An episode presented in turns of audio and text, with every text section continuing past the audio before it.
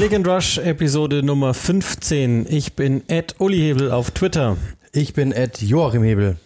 Bevor der Podcast für diese Woche losgeht, ein Hinweis in nicht so ganz eigener Sache. Unsere Kollektion Nummer zwei mit Kleinigkeit ist online. Ihr könnt diese kaufen, erwerben und das Gute ist daran, ihr tut nicht nur euch etwas Gutes oder jemanden, den ihr vielleicht zu Weihnachten beschenken wollt. Das ist nämlich das ganz Nette dran, sondern ihr spendet automatisch äh, in Richtung Global United. Das ist, sind unsere Mittelsmänner. Das ist ein Verein, der gegründet worden ist von Lutz Pfannenstiel. Freddy Bobic hilft unter anderem im Aufsichtsrat und Rainer Hahn ist da unser Kontaktmann nach Südafrika. Ähm, wir haben zwei, drei genauere Projekte im Auge, je nachdem nachdem, wie viel wir zu, zusammenbekommen, werden wir euch das aber schnellstmöglich mitteilen. Das heißt, wenn ihr ähm, an Weihnachten jemandem etwas schenken möchtet und zeitgleich eben noch bedürftigen Kindern helfen wollt, dann seid ihr damit wunderbar aufgehoben. Ich, ich weiß nicht, ob, ob, das jetzt sinnvoll ist, was ich euch sage, oder ob ihr das wollt oder nicht wollt, aber das ist was, was ich mir überlegt habe. Ihr könnt uns, wenn ihr möchtet, schreiben, macht was einen Screenshot, wenn ihr was gekauft habt und ähm,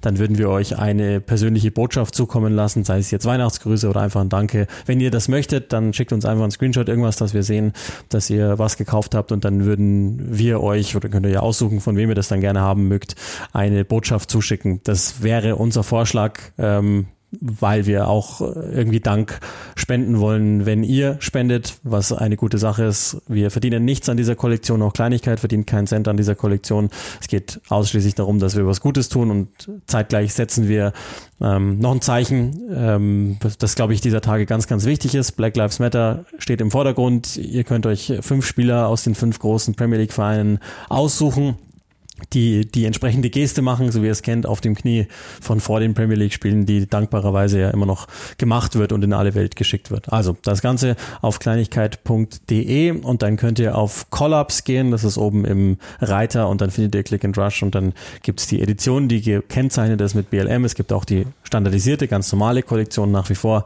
die könnt ihr auch erwerben, aber die BLM-Kollektion ist diejenige, von der aus dann in eurem Namen mehr oder weniger gespendet wird und Ihr habt aber keinen Nachteil davon, sondern das ist dann einfach unser Problem, dass wir das entsprechend umverteilen. Gute Sache, glaube ich. Und ähm, wenn jemand wirklich noch nicht weiß, was er Fußballanhängerin oder Fußballanhänger seines Vertrauens schenken möchte zu Weihnachten, was Gutes tun, zeitgleich, dann ist das, glaube ich, eine ganz nette Möglichkeit, das zu machen und zeitgleich Flagge zu bekennen. So, also da wären wir euch sehr dankbar. Wie gesagt, wenn vergesst es, wenn ihr das blöd findet. Ansonsten schickt uns gerne über die bekannten Kanäle einfach äh, einen Screenshot oder eben irgendeinen Beweis und dann ähm, werden wir uns in irgendeiner Weise erkenntlich zeigen. Zum Beispiel eben mit einer Botschaft, wenn, wenn ihr das cool findet. So, dann lass uns äh, direkt reingehen. Ähm, wir sind ja schon auch in einer englischen Woche. Passenderweise, wenn ihr das Ganze hört, geht's ja schon weiter los mit Spielen oder eben auch nicht. Ich glaube, das verlangt dann fast die Aktualität der Ereignisse, dass wir da ganz kurz drauf eingehen. Also Aufnahmezeitpunkt ist der Dienstag, so wie ja auch der Podcast am Dienstag kommt. Ähm, und an jenem Dienstag hast du schon mal unverhofft sozusagen frei. Grund ist eine weitere Spielabsage in der Premier League. Ziemlich kurzfristig in dem Fall. Ja, genau. Also bei Manchester United ist abgesagt worden, das Spiel gegen Brentford. Ähm, ich war schon mitten in der Vorbereitung, hatte ja am Sonntag schon Glück, in Anführungszeichen eben nicht. Ähm, aber ja, zu viele Corona-Fälle in der Mannschaft bei Manchester United, deswegen ähm, ja so auch im, im, Umfeld ein paar, paar Dinge, dass eben das Spiel abgesagt worden ist. Ich hatte ehrlich gesagt schon damit gerechnet, ähm, als es dann irgendwie am Sonntag schon durchgeklungen ist, dass da Probleme gab. Ähm, Victor Lindelöf, der ja äh, schon äh, Probleme hatte eben mit der Atmung, was dann eben angeblich kein Corona gewesen sein soll, aber trotzdem gab es eben einen Corona-Ausbruch und ähm, ja, dementsprechend war mir klar, dass dieses Spiel abgesagt werden würde. Ich finde es auch ehrlich gesagt ähm, absolut richtig, das so zu tun. Auf der anderen Seite muss man halt auch sagen, äh, ich habe halt jetzt schon Angst, nicht jetzt um, um, um mich, ja, dass, dass wir jetzt da Spiele verpassen oder so, aber ich habe echt Angst, dass da vielleicht wieder irgendwann mal so eine, so eine Unterbrechung äh, eingestreut wird von der Liga, weil äh, gerade natürlich jetzt um Weihnachten wird es mit Sicherheit mehr werden, eher mehr werden als weniger.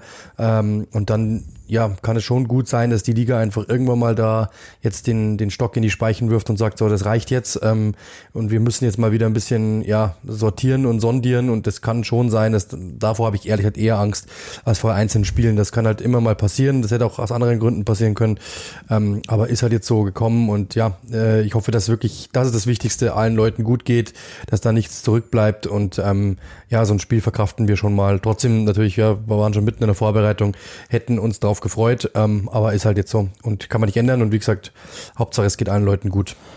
Ja, Tottenham am Sonntag abgesagt worden aus anderen Gründen. Ähm, dann aus gleichen Gründen. Äh, aus gleichen Gründen, ja, sorry, genau. Das davor war war ähm, Wintereinbruch, da hat es sich auch schon mal erwischt. Und dann äh, Tottenham ist ja auch dann, das, das ist ja die Phase an sich, dass wohl kein Spieltermin gefunden worden ist und die dann kampflos äh, sozusagen am grünen Tisch in Anführungszeichen verloren haben in der UEFA Conference League und jetzt ausgeschieden sind tatsächlich. Das ist nochmal ein ganz anderes Thema und jetzt eben Manchester United äh, selbes Spiel, aber ich glaube, das ist auch weltweit überall gleich, dass, dass einfach ähm, Omikron vor allen Dingen jetzt wieder um sich greift und wir alle nochmal vorsichtig sein müssen. Ab dem 15.12. in der Premier League gibt's auch, was das Publikum betrifft, Neuerungen, die jetzt, wenn man aus Deutschland betrachtet, nicht so neu sind, weil einfach nur nur ähm, also sprich der Dienstag, Spieltag ist noch nicht davon besprochen, was auch erstaunlich lustig ist, aber ähm, ab dem 15.12. gilt es, jeder Zuschauer, jede Zuschauerin muss den Nachweis einer Doppelimpfung vorzeigen, um ins Stadion zu dürfen oder aber einen negativen Test, der maximal 48 Stunden alt sein darf. Also auch da gibt es schon ähm, im deutschsprachigen Raum teilweise weniger Spielraum, was jetzt die Testung betrifft als solche. Ähm, und das Ganze gilt in UK ab Sportevents mit 10.000 plus Zusehern oder Zuseherinnen. Also da ähm, will man jetzt, das ist Plan B nennt sich das Ganze, ist die Initiative des Staates, um das Ganze äh, irgendwie weiter einzudämmen. Und dann gibt's jetzt nochmal unterschiedliche logistische Anforderungen für sämtliche Teams. Deshalb gab's diesen leichten Vorlauf auch, damit man diese eben hat anpassen können. Also sprich, werden dann Stewards geschult, es braucht dann extra Stewards auch, ähm, werden die geschult, wie werden die geschult, dass die dann entsprechend auch die äh, Zertifikate abnehmen können oder überhaupt als richtig oder nicht richtig einstufen können. Und da gibt es zum Beispiel sowas wie, wie Brighton, die haben extra trainiert, äh, ihre Stewards, damit, damit das alles machbar ist. Tottenham, Chelsea, Brighton fordern ähm, einen, einen Covid Pass als Pflicht, aber das muss jeder Verein für sich selbst lösen. Da gibt es also keine generalisierte Forderung der Premier League, was immer wieder auch betont wird, jetzt nicht nur auch von der Premier League als solche, sondern ähm, auch von Reportern, Reporterinnen, die, die darüber berichten, dass sie die Liga wirklich sich sehr, sehr stark Mühe gibt, in irgendeiner Weise logistisch oder auch wenn es jetzt einfach nur um, um äh, Arbeitskraft geht, zu unterstützen. Das äh, kostet ja logischerweise alles auch Geld, aber, und so ähnlich hast du ja schon angedeutet, die, die Angst oder die, weiß ich, Angst, aber Befürchtung, dass ähm, natürlich weitere Spiele abgesagt werden müssen, die, die ist halt so, weil, weil Spieler sind ganz normal Menschen wie andere auch und sind in, im Zweifel auch noch etwas länger und öfter unterwegs und kommen dann natürlich auch mit mehr Leuten zusammen als das äh, normale Bürger, Bürgerinnen tun. Aber ähm, es ist im Moment zumindest nicht geplant, weder zu verschieben, noch auch Zuschauer abzuziehen oder Zuschauerkontingente einzuziehen, dass man sagt, okay, was weiß ich, nur 50-prozentige Kapazität. Das erstaunt mich durchaus auch, aber ähm, es wird halt in England äh, wie selbstverständlich mit Geld argumentiert und mit Verlusten die Premier League Vereine sowieso schon gemacht haben und die möchte man ihnen nicht weiter zumuten, dann ähm, müssen wir das vielleicht auch einfach als solches hinnehmen. Aber äh, wir sitzen dann ja auch da unterm Strich und nehmen diese Nachrichten entgegen. Also ganz viel passiert auch gar nicht mehr in mir und irgendwie, wie du sagst, hofft man auch nur, also bei Lindelöw hat man jetzt auch von Rangnick gelesen, dass der nicht so, ähm, dass, dass der durchaus auch angefasst ist davon, logischerweise. Äh, irgendwie na, wieder ein komisches Gefühl. Es ist wieder super, super nahe, habe ich das. Also wie, wie vor einem Jahr um die Zeit, da sind wir auch hier gesessen, haben das gleiche gesagt, aber es ist echt nah. Ja, vor allem, weil man irgendwie das Gefühl hatte, dass in England, ähm, ich weiß nicht, ich hatte in England irgendwie war das gar kein Thema mehr. In Deutschland ja eher, da war das immer so wabernd, weil man es ja auch über die Medien dann mitbekommt, was so in Polit-Talks oder sowas oder in Zeitungen besprochen wird. Ähm, in England hast du immer das Gefühl gehabt, die spielen einfach Fußball und das Stadion ist voll und es passt alles. Und ähm, das ist halt jetzt einfach klar und deutlich der Fall, dass es das nicht mehr so ist, sondern man sieht eben, dass äh, das Ganze wieder näher kommt, auch in England und ähm, ja, das mit den Stadien wird dort auch nochmal Thema werden, bin ich mir ganz, ganz sicher, dass äh, dort mit Sicherheit dann äh, auch nochmal vielleicht sogar ähm, ja ein bisschen bisschen härter zu, durchgegriffen wird und vielleicht mal wieder die, die, die Fans äh, reduziert werden oder ganz ausgeschlossen werden. Ich kann mir das gut vorstellen, dass es irgendwann auch mal kommt. Weil ich meine, in Deutschland hat es auch am Anfang geheißen, ja, nur mit Tests und dann hat es in Bayern doch äh, den, den einen oder anderen Fall gegeben oder beziehungsweise jetzt, jetzt ganz den Fall, dass gar kein Zuschauer mehr kommen kann. Deswegen, ich bin da mir noch nicht sicher, ob das nicht, äh, ob das nicht auch noch wieder kassiert wird. Bin ich mir fast sicher, dass es kommen wird. Aber ich will nichts, will nichts heraufbeschwören. Keine Maskenpflicht auch weiterhin, weil es ja ein Freiluft-Event ist. Aber gut, das, das müssen die auch alles, also ich glaube, die Zeit, in der wir äh, virologische Empfehlungen aussprechen, die gab es nie und die wird jetzt auch nicht kommen. Deswegen ähm, lass uns das Thema vielleicht einfach so abschließen. Wir wollten es euch noch mal transportieren. Es ändert sich also für die englischen Fans schon einiges im Vergleich jetzt, aber es ist ziemlich vergleichbar mit dem, was in Deutschland so passiert. Nur dass da andere Vorsichten ähm, gegeben sind, sozusagen. Und ich meine, grundsätzlich ist ja auch in England ähm, der Impfstatus ziemlich gleich, aber die genesenen Anzahl ist halt deutlich höher. Deswegen ähm, mag das Risiko vielleicht auch dann gehen, aber auch das ist wahnsinnig gefährliches Halbwissen, was ich euch da sage. Und da gehen wir vielleicht einfach weg von diesem Thema, gehen in die ähm, andere Aktualität, die gestern ähm, also vom Zeitpunkt der Aufnahme aus am Montag die Champions League Auslosung stattgefunden hat. Das ist ja durchaus tangierend äh, für uns als englischen Podcast. Es hat zwei Runden gebraucht, um dann letztlich eine äh, richtige Auslosung auf die Beine zu stellen. Grund war, dass ähm, ein Softwarefehler, sagt UEFA, das ist der ganz offizielle Grund, ähm, zwei Mannschaften zueinander gelost haben, die sich aber schon in der Gruppe getroffen haben, Manchester United und Villarreal. Und deshalb ähm, ist es so, dass einfach nochmal ausgelost werden musste. Und ich möchte jetzt, glaube ich, Runde eins der Auslosung lassen wir einfach mal so sein, weil wir müssen jetzt nicht über Eventualitäten reden, ob das gut oder schlecht gewesen wäre, sondern wir gucken uns die ähm, Partien an, die jetzt wirklich gelost sind. Aus englischer Sicht heißen die Sporting Lissabon gegen Manchester City, Chelsea hat Lille gezogen, Atletico Madrid gegen Manchester United und Liverpool gegen Inter. Ähm, lass uns vielleicht mal ganz oben anfangen, weil ich glaube, das ist eine sehr klare Sache, außer du hast jetzt Sporting als großen Favoriten gegen City. Ich habe kein Team als klaren Favoriten gegen City. Deswegen würde ich da jetzt einfach mal klar sagen, dass City das macht. Also bin ich mir fast sicher. Also ja, würde ich, würde ich fast wetten. Was war, was war das erste Los gewesen? Wäre das erste Los gewesen? Auch nichts, gar nicht mehr. Ich glaube auch nichts Schwieriges. Ja, aber nichts mehr so. Ja, genau. Aber das ist, äh, bin ich mir fast sicher. Dass, ich habe es ich hab's auch nicht mehr auf, auf dem Schirm. Aber bin ich mir, bin ich mir fast sicher, dass City das, dass City das macht. Also ich, ich kann jetzt auch nicht äh, hundertprozentig äh, über, über das Verhalten von Sporting dozieren. Ich habe das immer am Rande mitbekommen, dass sie Dortmund schwierige Spiele geliefert haben. Ähm, und ich gehe davon aus, dass Guardiola, weil er ja eh so ein Fable hat für Portugal, das aber schon ganz gut kennt. Nichtsdestotrotz kann ich mir das jetzt nicht vorstellen. Bei, beim zweiten Spiel ähm, Chelsea gegen Lille, also Lille habe ich äh, dann gegen Wolfsburg äh, kommentiert in der in der Champions League. Ähm, also das, das ist nichts Besonderes. Die haben ihre, ihre Probleme momentan in der, in der Liga. Die haben auch eine komplett irre Umstrukturierung äh, seit Dezember äh, letzten Jahres am Laufen, was, was Besitzerschaft betrifft und dann die komplette ähm, Art und Weise, wie die den Verein führen.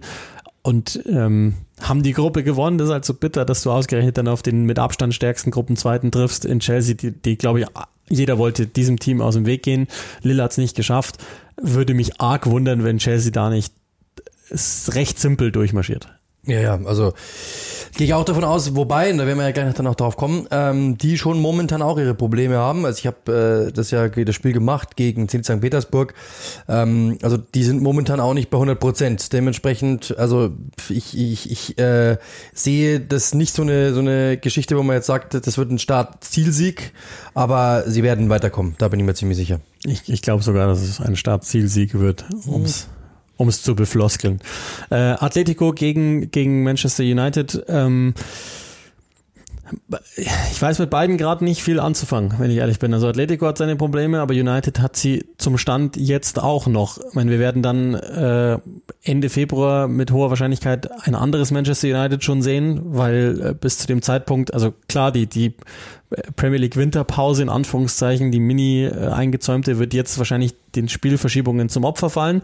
Können wir also vorstellen, dass es eben nicht diese 10, 11, 12, 14 Tage, was auch immer dann bei den Teams da sind, sein wird. Also gerade bei United, weil ja das Spiel jetzt für Dienstag abgesagt ist. Äh, nichtsdestotrotz würde ich denken, dass Rangnick mal mehrere klare Einheiten bekommt, in denen er ähm, Dinge erarbeiten kann und wenn es nur per Videoscouting nach den Sitzungen ist. Also ich würde denken, dass wir ein anderes Manchester United erleben, aber die Sache ist nicht ganz unknifflig.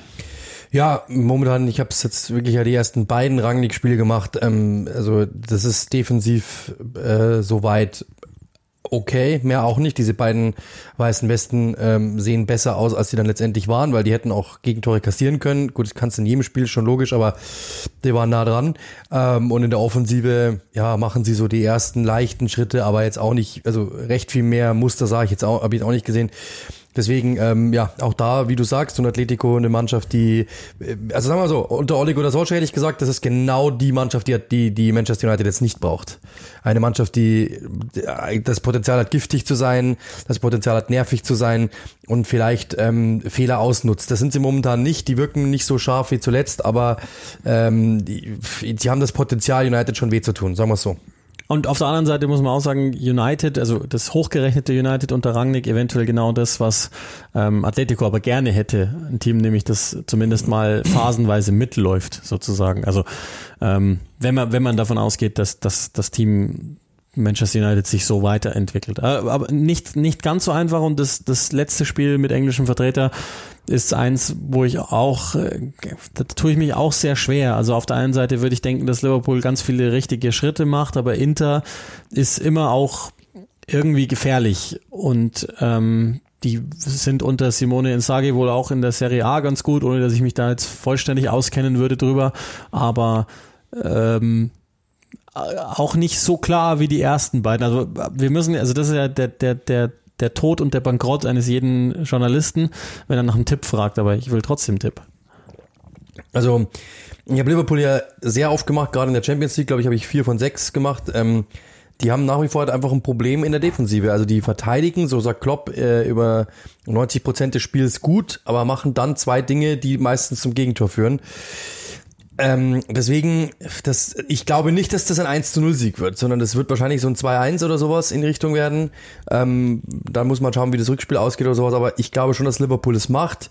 Ähm, aber ich glaube nicht, wie gesagt, dass die ohne Gegentor da durchkommen. Das kann schon, ich meine, die haben gegen AC Mailand zwei Gegentore kassiert. Ähm, das kann schon dann auch mal nach hinten losgehen, wenn sie sich nicht konzentrieren. Da müssen sie wirklich dran arbeiten, dass sie dort ein bisschen besser werden. Zuletzt war es der Fall, ist besser geworden, aber das ist noch nicht bei 100 Prozent. Also ich glaube, dass die Offensive, über die brauchen wir nicht diskutieren. Die ist weit besser als sogar, was die Werte betrifft, als in den Meister- bzw. Champions League Saisons. Aber in der Defensive habe ich schon noch meine Sorgen. Das heißt, ich glaube, dass Inter schießt ein Tor. Da sind wir uns mal sicher. Ja, würde ich auch denken. Also das, das sind die zwei Teams, wo ich mir nicht so sicher bin, ähm, ob es Liverpool und United packen. Ich würde aber sagen, Liverpool am, am Ende sage ich, dass vier von vier mhm. im Viertelfinale landen. Glaube ich. Glaube ich auch, ja. Also, also Liverpool wird es machen, aber halt, es wird nicht deutlich. Also ich glaube nicht, dass das so ein 4-0 wird.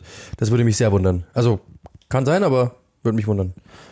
Dann lass uns komplett in die Aktualität wechseln ähm, und eine Meldung, die jetzt gerade aufgeploppt ist, mit reinnehmen in den Podcast. Das ist ja das Schöne daran, dass wir es machen können.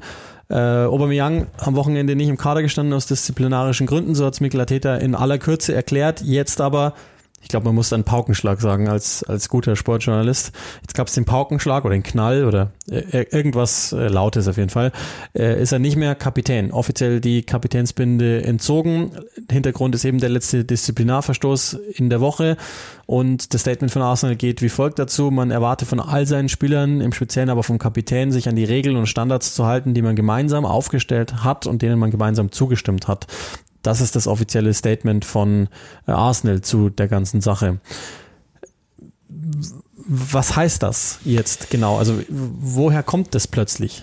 Ja, also die Geschichte ist, ich habe ich hab das gestern gelesen, ähm, er wurde aus dem Kader rausgeworfen, weil er eben, er durfte seine Mama, die ja momentan krank ist, äh, in Frankreich besuchen und kam aber einen Tag zu spät. Also er kam einen Tag später als ausgemacht äh, und das war der Grund. Das ist jetzt offiziell noch nicht so, das haben ein paar Boulevardmedien so rausgefunden. Ähm, Arsen hat sich dazu noch nicht, äh, noch, dazu noch nicht gesprochen, aber das muss jetzt so der Grund sein.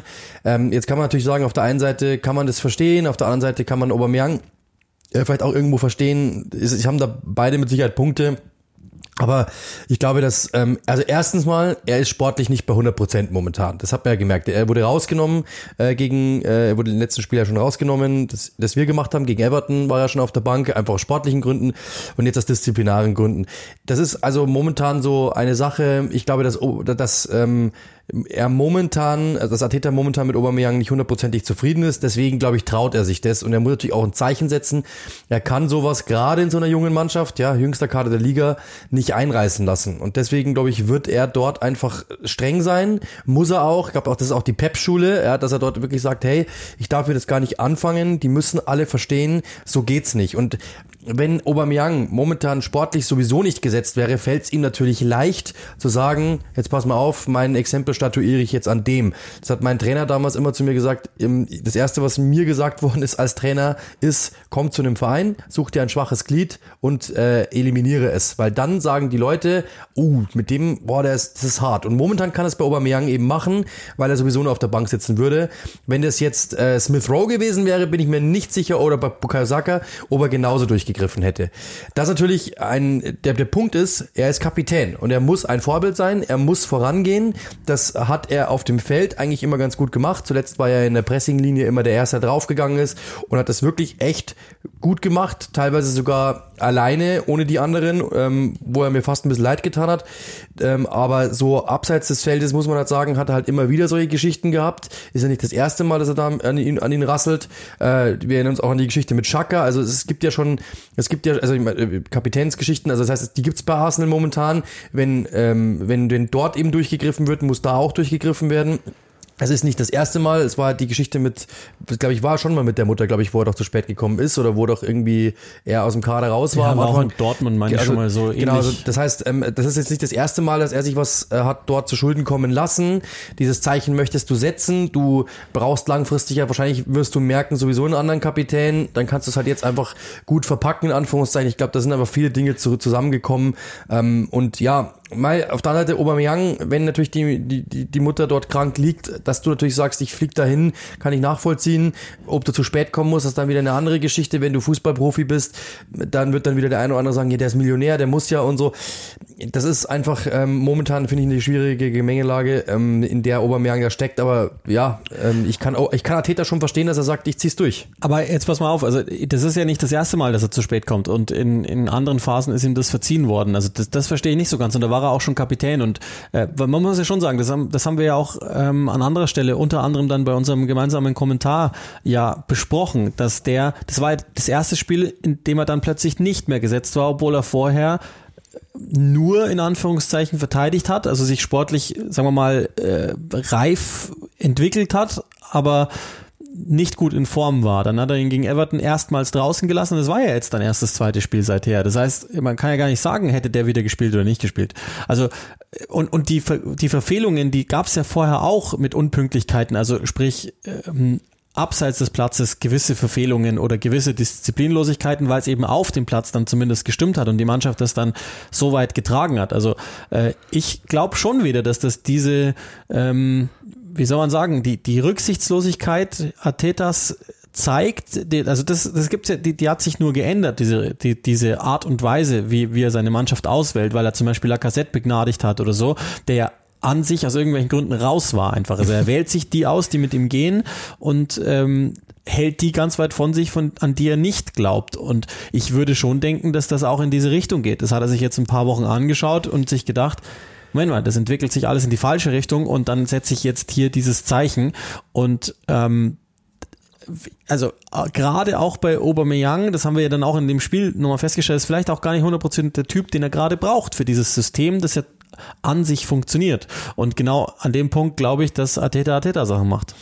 Ja, und vor allem eine Sache haben wir letztes Jahr gelernt. Ähm, er, hat, äh, er wurde lange, lange, lange, lange, lange kritisiert dafür, dass er den Alten die Treue gehalten hat. Also zum Beispiel beim Willian, einem David Lewis, den er sehr lange spielen lassen und hat denen sehr lange die Chance gegeben. Gerade Willian, den wollten ja Ewigkeiten alle raushaben in der, in der ersten Hinserie schon und er hat lange an ihm festgehalten.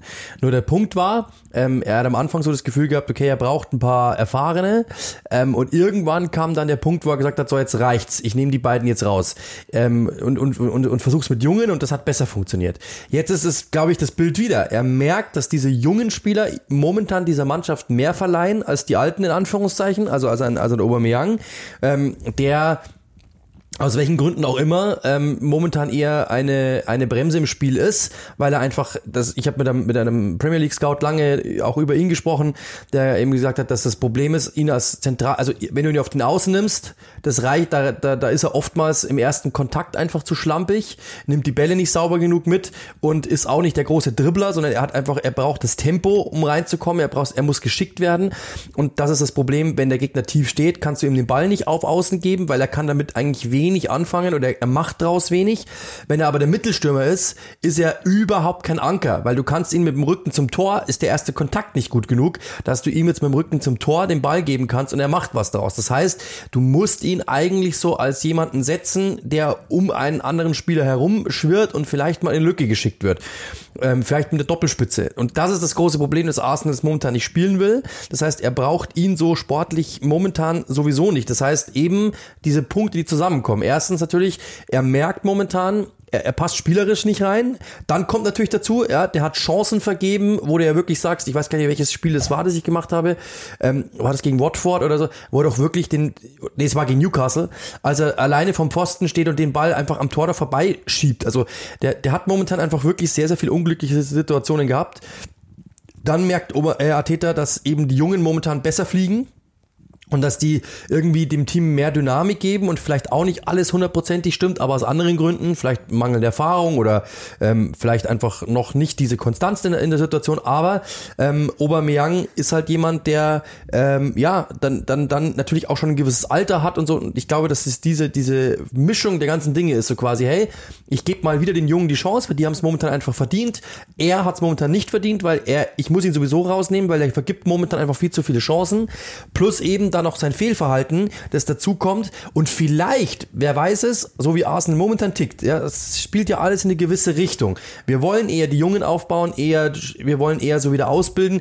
Kann schon sein, dass es vielleicht auch ein Zeichen ist an, in Richtung Barcelona. Nehmt uns doch den im Sommer, im Winter ab, haben wir ein bisschen von der Payroll runter ähm, und dann können wir vielleicht sogar den einen oder anderen Spieler nochmal verpflichten. Also es gibt, glaube ich, so ein paar so Geschichten, die zusammenspielen bei Aubameyang momentan. Ähm, mich würde persönlich interessieren, interessieren, was die Mannschaft draus macht, ehrlich gesagt, weil ich glaube, der Typ in der Mannschaft schon angesehen ist. Also wenn man jetzt sieht, äh, die Instagram-Geschichten und so können ja auch immer fake sein, brauchen wir nicht reden oder zumindest gestellt sein, ja. Aber der ist dort schon angenommen von der Mannschaft. Ich glaube, das ist auch ein cooler Typ so. Ich glaube, die mögen den alle. Das ist ein witziger Typ. Das ist ein bunter Vogel. Ich glaube, die mögen den schon alle irgendwie im Verein. Ähm, deswegen glaube, was das mit der Mannschaft macht, würde mich nochmal interessieren. Ob die jetzt sagen, Aubameyang hat es verdient, äh, so behandelt zu werden, oder ob die vielleicht sogar sagen, ja, lass doch, lass doch unseren Ober, so ist er halt. Das würde mich interessieren, wie die reagieren. Ja, ich, letztlich machen wir uns nichts vor, ist alles wegen All or Nothing passiert, damit das einfach besser wird. Ähm, ich habe ich es schon vorher ganz kurz mal gesagt, ich habe schon das Gefühl, dass das noch nicht vorbei ist und dass es im Januarfenster auch äh, eine Rolle spielt, all das. Und ich glaube, ich habe irgendwie das Gefühl, dass, dass Arsenal schon auch versteht, die müssen ein paar Leute von der Payroll bekommen, so wie Özil und so in den Jahren zuvor. Ähm, ich, glaube, das, das, das wird, das hängt zusammen. Ich würde mich wundern, wenn es nicht so wäre. Also das ist nicht eine zu isoli also eine isoliert zu betrachtende Sache, würde ich denken. Genau, aber da unterhalten wir uns dann drüber, wenn es soweit ist. Ähm, lass uns einmal weitergehen in der Hackordnung. Ganz kurze Meldungen, die wir, die wir einfach einmal abgreifen. Sterling 100. Premier League Tor gemacht als 32. Spieler und der jüngste, dem das gelungen ist, 27 Jahre, drei Tage alt. Ähm, komischer Strafstoß, den er verwandelt hat. Kurz davor hat sich Jonathan Moss schon mal Wolverhamptons ähm, ganzen Zorn zugezogen mit einem sagen wir zumindest diskutablen Platzverweis. City steht jetzt bei 32 Siegen in 40 Premier League Spielen ähm, im Kalenderjahr 21.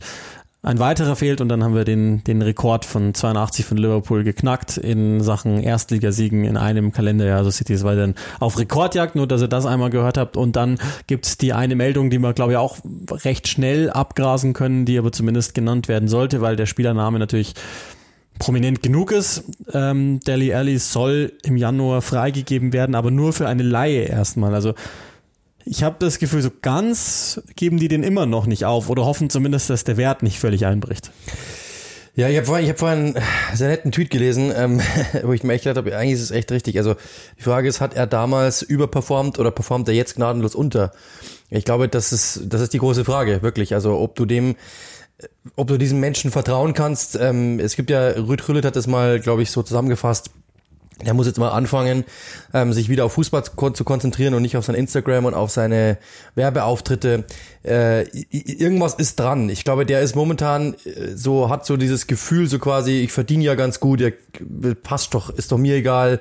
Ähm, ihr wolltet mich nicht mehr, warum soll ich jetzt irgendwie 100% geben, warum soll ich jetzt irgendwie Gas geben? So wirkt das irgendwie. Also ich glaube nicht, dass der momentan voll motiviert ist, allen zu beweisen, dass er noch immer der Alli ist. Und das ist, glaube ich, so das Problem. Ich glaube, das ist ein Einstellungsproblem. Bei Fußball fußballerisch brauchen wir nicht diskutieren, hätte der alles. Ja, glaube ich auch. Also Deswegen bin ich, bin ich recht, recht klar mir darüber, dass äh, weder noch, also der performt, wenn schon im Moment unter, weil der, der ist ein großes Talent und das ist irgendwie auch schade. Also das ging ja, muss man auch sagen, da gibt's ja auch gewisse Parallelen. Bei Mourinho, das hatte ich gar nicht mehr so auf dem Schirm bis zur Doku dann, ähm, All or Nothing, dass der wirklich sehr, sehr gut begonnen hat. Bei Nuno Espirito Santo zunächst ja zumindest auch gebracht worden. Leistungen kann man jetzt drüber streiten, aber zumindest auch gebracht worden und, da konnte von Beginn an nicht, weil das nicht Contes Typ ist. Und ich glaube, in der Art und Weise, so wie es sich auch gibt, also ich, wir kennen ja auch bloß die wenigen, wenigen Einblicke, aber der ist ja schon so ein frecher Junge irgendwie auf eine Weise. Und ich glaube, das gepaart mit fehlendem, äh, mit fehlender Intensität und, und Einstellung und dann vielleicht auch noch einer gewissen Ernsthaftigkeit, das ist überhaupt nicht Antonio Contes Ding. Aber und ich würde jetzt nicht denken, dass Tottenham davon ausgeht, dass Conte im Jahr wieder weg ist, sondern die hoffen natürlich, dass der irgendwo anders Jesse Lingard mäßig vielleicht äh, sein Mojo zurückkriegt. Und das ist ihm zuzutrauen, weil der Junge ist super, super gut. Ich glaube, der Grad bei ihm ist manchmal sehr schmal zwischen der guten Arroganz, die er sein Spiel genau. im Großen ausgezeichnet hat, dass er sich Sachen zutraut, dass er manchmal Dinge tut, die andere nicht tun. Und auf der anderen Seite wiederum dann ähm, diese Arroganz, die jetzt da ist, im Sinne von, ach komm, ich bin eigentlich gut genug, ich hab's eigentlich. Das, die, die glaube ich, muss weg und das Verständnis dafür muss rein in den Schädel, dass er auch trotz seiner Begabung und trotz äh, den Dingen, die man vielleicht auch nicht lernen kann, anfangen muss zu arbeiten. Absolut.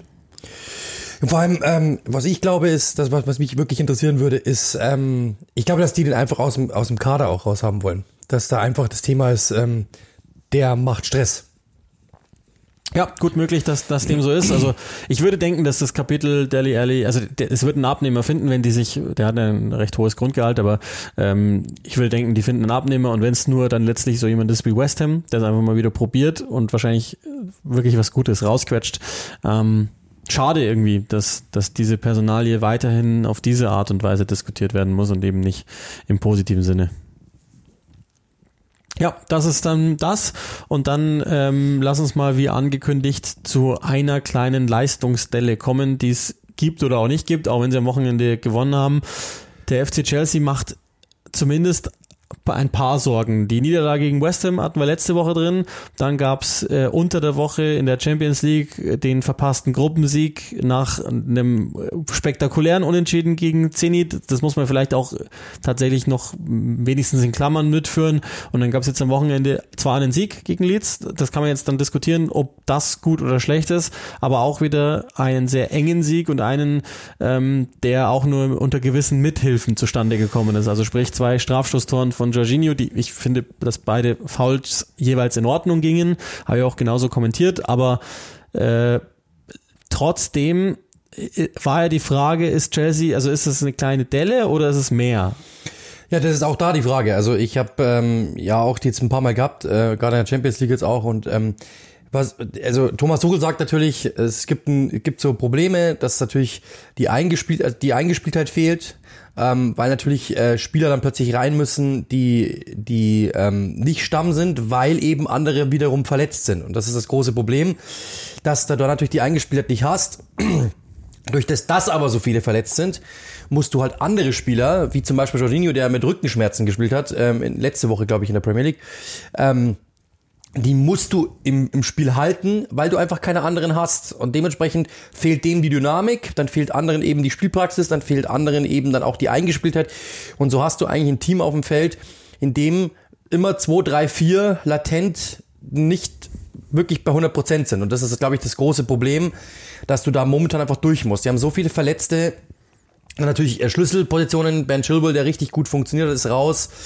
Dann haben sie, dann, dann Timo Werner ist noch nicht bei 100% wieder, Kai Havertz ist nicht bei 100%, Romelu Lukaku ist bei Weitem nicht bei 100%, Jorginho ist aktuell nicht bei 100%, N'Golo Kante fehlt.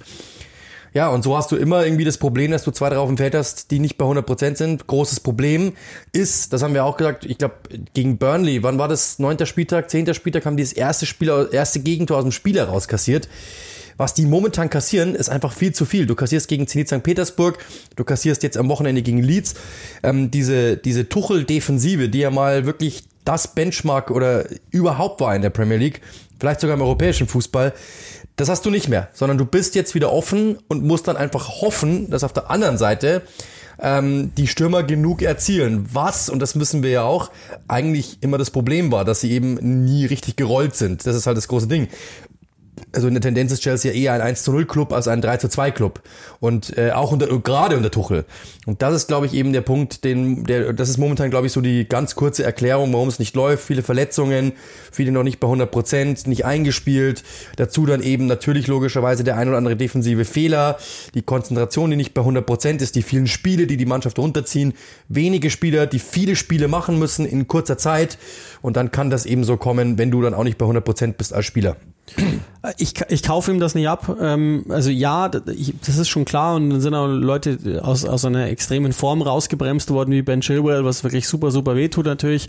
Und Marcos Alonso schafft natürlich auch eine, eine offensiv-defensive Disbalance. Das ist ja auch überhaupt gar keine Frage. Und hier und da, das war ja auch wieder so, äh, spielt er auch echt dumm faul, aber das ist eher der Punkt. Und, und da würde ich eher hinwollen. Also sie haben ja öfter mal gewechselt und die Organisation war trotzdem gut. Und das war ja die Stärke dieser Mannschaft, dass egal wer gespielt hat, die, die Drills ziemlich selb, äh, gleich gelaufen sind, also ziemlich, ziemlich dasselbe waren, ähm, sondern das, die haben Phasen drin in ihrem Spiel und das kannte ich so bislang nicht. Und jetzt ist ja fast ein Jahr Amtszeit dann da, also immer noch zehn Monate oder so irgendwas, aber ähm, das kannte ich so bisher nicht, in denen sie wirklich mal fünf bis zehn Minuten konzentrativ verschwinden. Und es braucht dann einen Antonio Rüdiger, der, glaube ich, das auch sogar ganz gut spürt und dann einfach mal einen eine Energieaktion bringt, um die vollständig aufzuwecken. Und so ähnlich ist es ja auch durchgeklungen auf der Pressekonferenz, dass Tuchel meinte, im Moment ist es manchmal Durchschnitt. Nicht immer, nicht permanent, aber manchmal Durchschnitt und wir dürfen uns Durchschnitt nicht erlauben. Die Phase ist vielleicht auch nachvollziehbar und ganz normal, auch gerade inmitten von so vielen Spielen, wo dann einiges verschwimmt miteinander, aber das fällt schon auf. Also wohingegen Leeds ganz lange fehlerlos war, hat Chelsea viele von diesen einfachen Abspielen. Und das würde ich nicht darauf schließen wollen, dass die nicht miteinander oder so oder das Einzelne fehlen. Das, das, das wäre mir zu billig, sondern das ist wirklich, glaube ich, eine Aufmerksamkeitsfrage in, in dem Moment.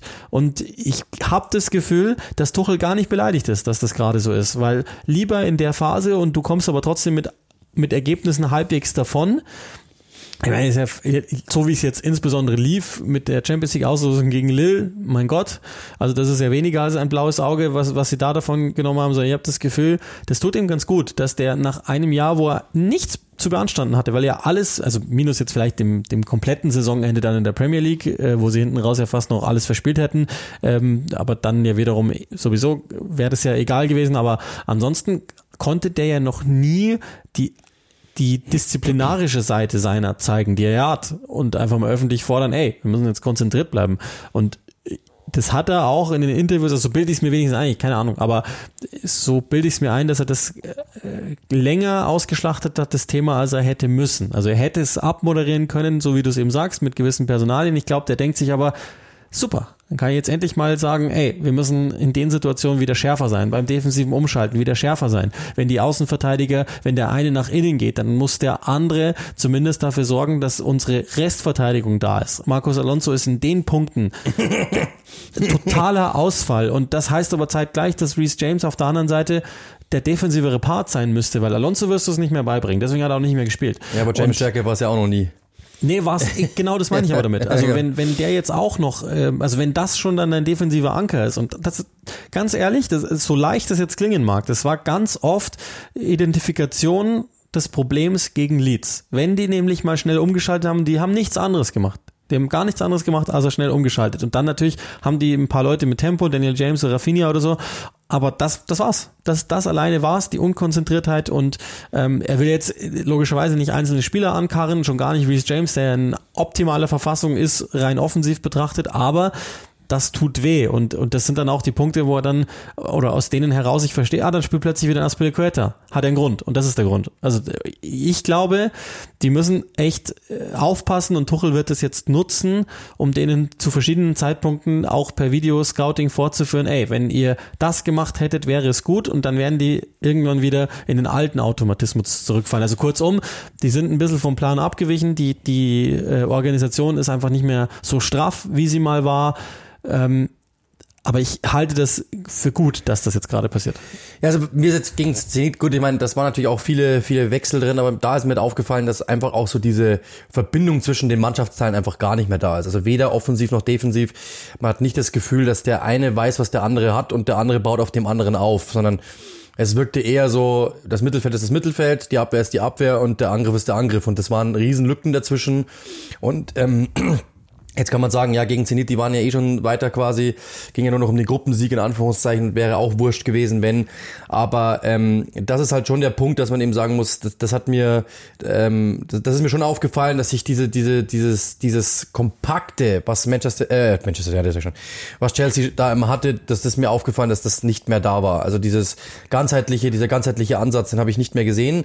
Vielleicht eben aus den Gründen, die du sagst, vielleicht aus Gründen, den Tuchel, vielleicht auch eine Mischung aus allem er hat schon immer mal wieder in Spielen ähm, dann auch äh, ange, so, so ein bisschen angezählt, so quasi, das können wir so nicht mehr machen.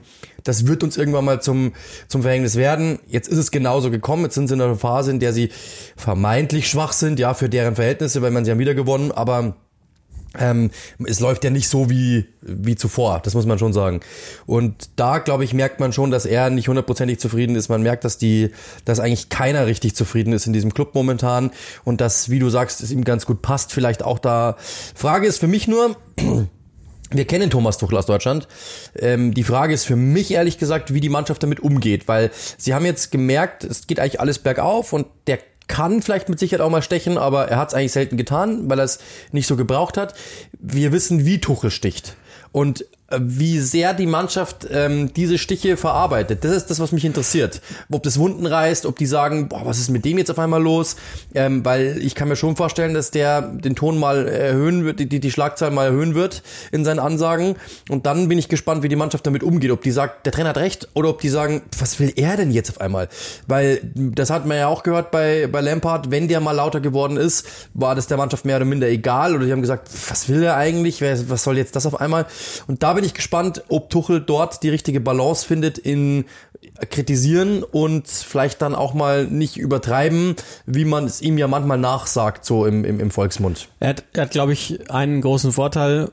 Die Mannschaft hat schon gesehen, wenn wir dem folgen, sind wir erfolgreich. Und äh, das ist der fette Vorteil Nummer eins. Und der zweite ist, dass es gibt in der Mannschaft, das ist ja qua Standing nicht möglich gewesen, es gibt in der Mannschaft so jemanden wie Antonio Rüdiger, der, der positive Zeichen setzt, also der, der im wahrsten Sinne mitreißt. Ich mag das gar nicht immer so auf, den, auf das Stammtischniveau runterziehen, aber äh, das, das war derjenige, der sich wirklich gegen Leeds stark gewehrt hat. Und das, das war sichtbar, dass der sich selbst in, in, in, in so einen Hulk Hogan-Modus gespielt hat, wo, wo er dann aufgestanden ist und, und plötzlich war der unverwundbar.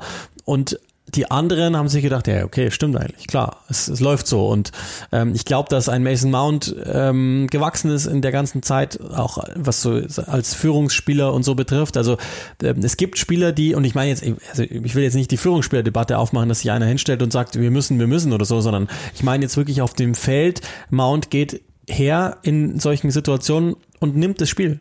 Der, der, der fängt an, Bälle zu fordern, die er vielleicht sonst nicht fordern würde und merkt, ich muss jetzt mehr verteilen, ich muss mehr ordnen. Und sowas tut einer Mannschaft ja immer wahnsinnig gut. Und ähm, Jorginho ist ja eh für solche Sachen immer da, den, den kann man eh immer brauchen. Und ich glaube, das ist der fette Vorteil, dass die Mannschaft in dem Jahr, äh, immer noch keins, aber in dem knappen Jahr unter Thomas Tuchel gewachsen ist und jeder Einzelne für sich und die, die Strukturen innerhalb der Truppe und dass die für sich auch ähm, resilient genug sind, das jetzt loszuwerden. Und ähm, deswegen habe ich überhaupt keine Sorge. Also das Niveau, über das wir jetzt hier reden, da ganz vorne drin, ist so unglaublich hoch, dass äh, jeder Verein, ähm, City und Liverpool auf andere Arten und Weisen, aber jeder hat an dem Wochenende seine Probleme, zu was zu kommen. Sind es aus unterschiedlichen Gründen hat es geklappt. Aber das Niveau ist exorbitant hoch. Vergesst das in irgendeiner anderen Liga zu finden. Und äh, dass, dass das irgendwann, wenn es so weitergeht jetzt in der, in, in dieser Form Chelseas, dann wird's eng. Mhm. Aber nochmal, wir reden über ein unfassbares Niveau, trotz und alledem. Also so ein Spiel gegen ein, nochmal, auch das, starkes Leads, die, die mit ihrer Manndeckung auf fieseste, also die Art und Weise Modernität des Fußballs mit komplett alten archaischen Dingen ver, verknick, verquickt haben und mir super viel Spaß gemacht haben und Rafinha ist einfach eine brutale Waffe vorne drin und dann gehen gewisse Dinge, laufen einfach auch noch und Alonso spielt mit. ähm, ist jetzt auch kein ganz schlechter Gegner, aber Niveau ist, ist hoch und da muss Chelsea schon aufpassen, dass sie den Anschluss nicht verpassen, weil bei City mache ich mir gar keine Sorgen, dass die in irgendeiner Weise nochmal einbrechen. Und Liverpool ist, gibt auch keinen Anlass im Moment dazu. Ja, also absolut, bin ich absolut deiner Meinung. Jetzt müssen wir etwas improvisieren, weil die Aubameyang-Meldung uns natürlich dazwischen gekommen ist, unseren normalen Plan, was gesetzte Themen betrifft, ähm, durchzuziehen. Deswegen ähm, würde ich vielleicht dazu übergehen, das eine große Thema, das wir noch haben, ähm, nicht in kompletter Schnelligkeit durchzuziehen, sondern das würden wir wahrscheinlich dann nochmal auf ein paar äh, andere Tage legen, wo wir vielleicht etwas mehr Zeit haben. Deshalb äh, vielleicht die Einführung, das machen wir jetzt einfach alles so spontan, weil, weil die Zeit einfach fortgeschritten ist, vielleicht die Einführung einer Kategorie, die die Leute noch nicht kennen, die jetzt über oder seit wir bei Sky sind, erst dazugekommen sind, die wir aber schon immer mal wieder eingestreut haben, wenn es die Zeit erlaubt hat. Wir haben eine Kategorie namens Players to Watch und da stellt in der Regel jeder von uns einen Spieler vor, der aus unterschiedlichen Gründen gerade in den Nachrichten ist oder eben auch nicht. Und äh, in dem Fall ist es einmal jemand, der gut in Form ist, vieles trägt und einmal im klassischen Sinne ein junges Talent. Vielleicht legst du einfach mal los mit deinem Spieler, stellst den vor und ähm, wir schätzen den dann ein wenig ein und dessen Werdegang und vielleicht auch noch, wie weit es noch gehen kann oder ob das alles von großer Dauer ist. Ja, ich habe mich für Emmanuel Dennis entschieden, weil ähm, ich glaube, dass es einfach mal verdient hat, auch ähm, jemand unter äh, jemand äh, genannt zu werden, der irgendwie unterm Radar lange geschwommen ist und der natürlich auch schon oft, oft kritisiert worden ist. Ähm, momentan bei Watford äh, aktiv, hat jetzt in 15 Spielen sieben Tore fünf Vorlagen. Vorm Spieltag, glaube ich, war es so, dass nur Mo Salah mehr Torbeteiligung hatte als er, wenn mich alles täuscht. Ich bin jetzt nicht ganz sicher, ob das noch so der Fall ist. Aber das ist schon bahnbrechend, finde ich. Allein schon mal vier Tore in den letzten äh, fünf Spielen, dazu noch zwei Vorlagen gegen Manchester United.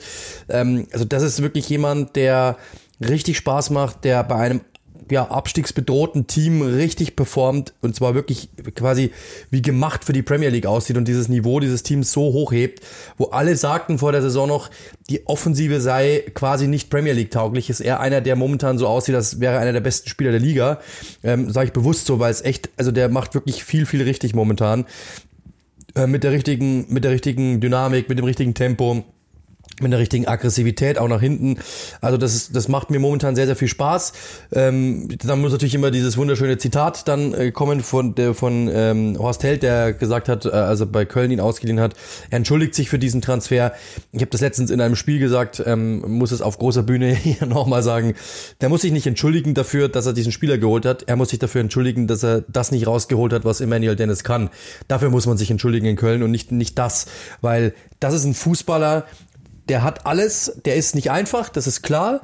Ähm, aber wenn du den laufen lässt, so wie es äh, Ranieri jetzt momentan tut, glaube ich, dann sieht man, was dieser Spieler zu leisten imstande ist und ähm, das ist ein, ein herausragendes Talent und das war er immer, das haben wir auch in der Champions League ja schon gesehen, ich erinnere an dieses Spiel gegen Real Madrid.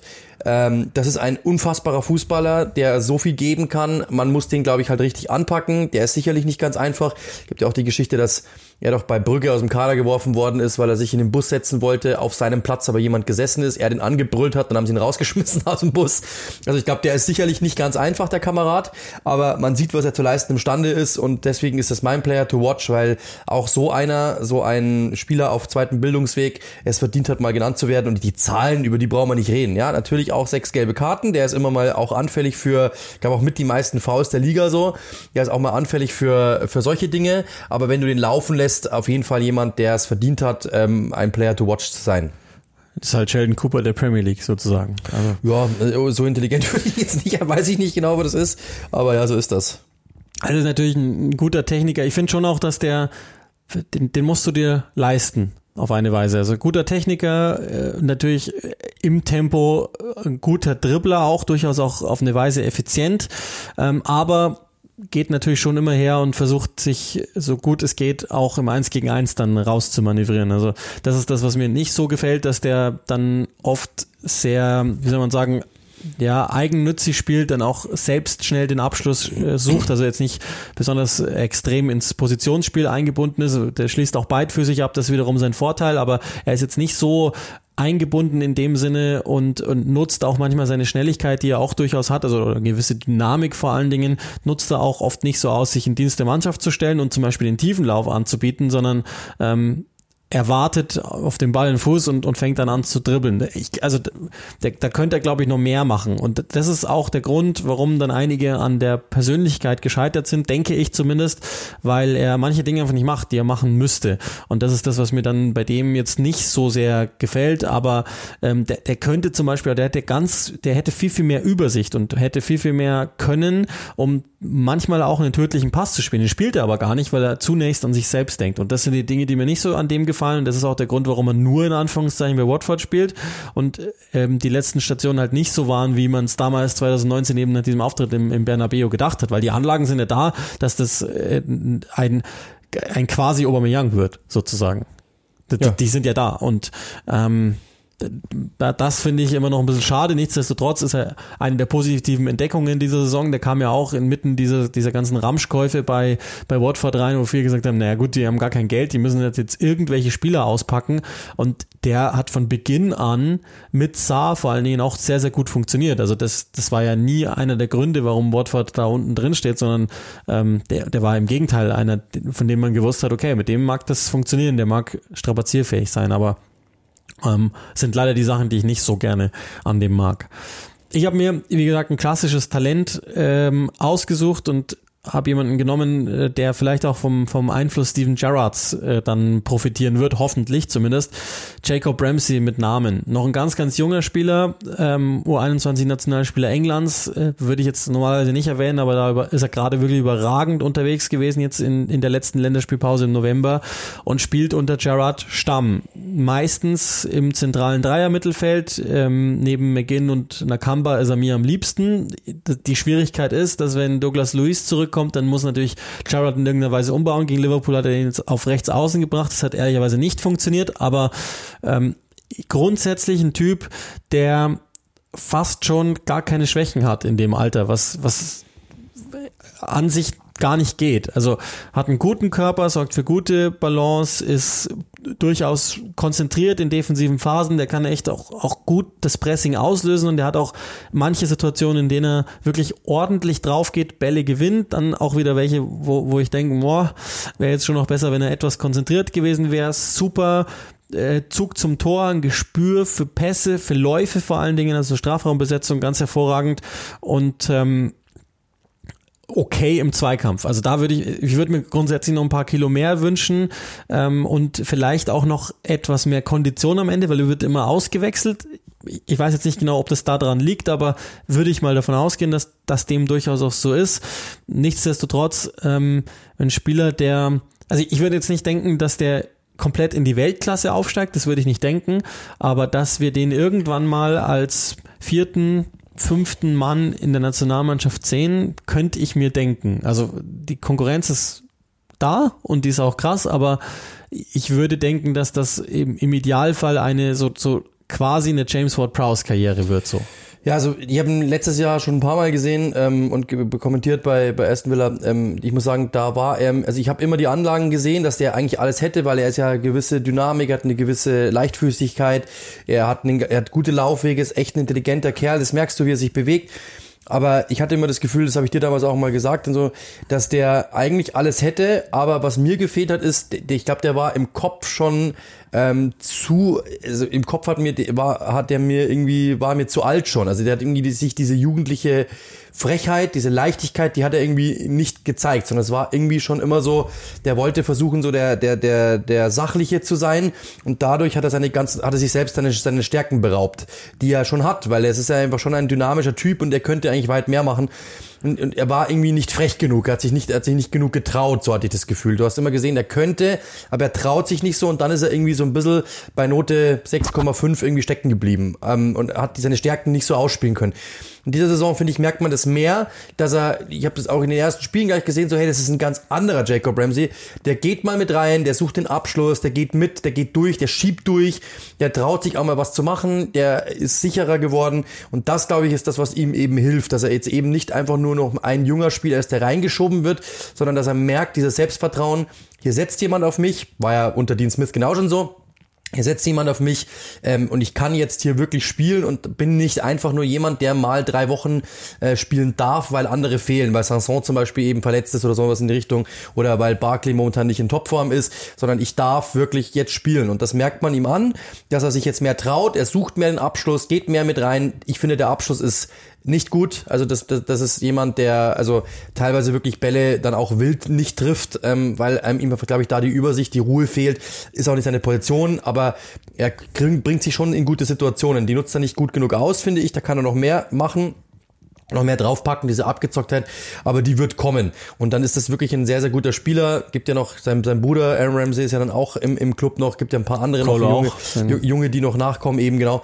Also die haben schon eine sehr, sehr gute Jugendabteilung, glaube ich, sind auch FA Cup-Sieger geworden letzte ja. Saison. Also das ist eine gute Jugendarbeit, die da gerade betrieben wird. Ähm, auch mit Louis Barry, auf den ich mich sehr freue, dem ich wünschen würde, dass er es packt. Und das freut mich wirklich sehr für diese Mannschaft, für diesen Club, dass die das haben. Und es freut mich auch für Ramsey, weil der wirklich, das merkt man dem an, so wie der sich bewegt, wie der, wie der die Mitspieler ansieht und so. Das ist, glaube ich, ein guter Kerl. Und den, den willst du in deinem Team haben. Und der wird mit Sicherheit ein, ein, ein ja, guter, guter Premier League-Spieler, überdurchschnittlicher Premier League-Spieler werden, wenn er es nicht jetzt schon ist. Also der hilft einer Mannschaft jetzt schon. Aber er brauchte halt dieses Selbstbewusstsein, dieses Vertrauen in sich selbst, auch dieses Vertrauen des Trainers, ähm, dieses Zutrauen in den eigenen Fähigkeiten und bisher Erfahrung natürlich auch in der Premier League, klar klar. Und dann hat man jetzt gemerkt, das ist ein ganz anderer Jacob Ramsey und so tut er diesem Club sehr, sehr gut. Das ist erstaunlich. Also ich weiß ja immer nicht, wie, wie weit man das machen kann, dass man sagen kann, okay, Steven Gerrard war zentraler Mittelfeldspieler, jetzt kommt er dahin, sucht sich einen zentralen Mittelfeldspieler, dem er vertraut und bringt ihm dann alles bei. So wird es ja wahrscheinlich nicht laufen, sondern der wird ja eher einen ganzheitlicheren Ansatz haben. Aber, und das ist mir schon aufgefallen, wenn, wenn man das nochmal vergleicht, ähm, die, die große Stärke von Jacob Ramsey antizipiert müsste ja sein, dass der aufdreht und dann mit Tempo auf die Abwehrkette zuläuft. Das müsste er haben. Und der Fernschuss ist an sich gut, wenn man sich den anschaut. Der, also der, der bringt ihn noch nicht in dem Tempo weg, aber an sich ist der gut.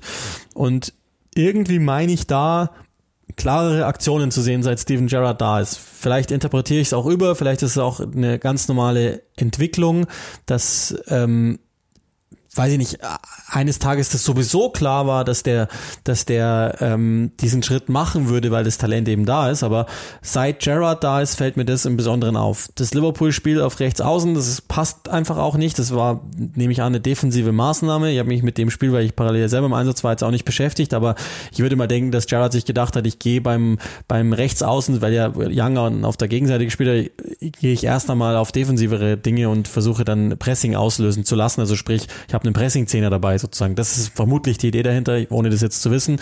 Das hat nicht funktioniert, okay, aber ähm, ansonsten ist, ist die, die, also wenn man sich mal überlegt, du hast ja auch schon gesagt, der spielt ja jetzt seit einem guten Jahr, ist er im Dunstkreis erste Mannschaft.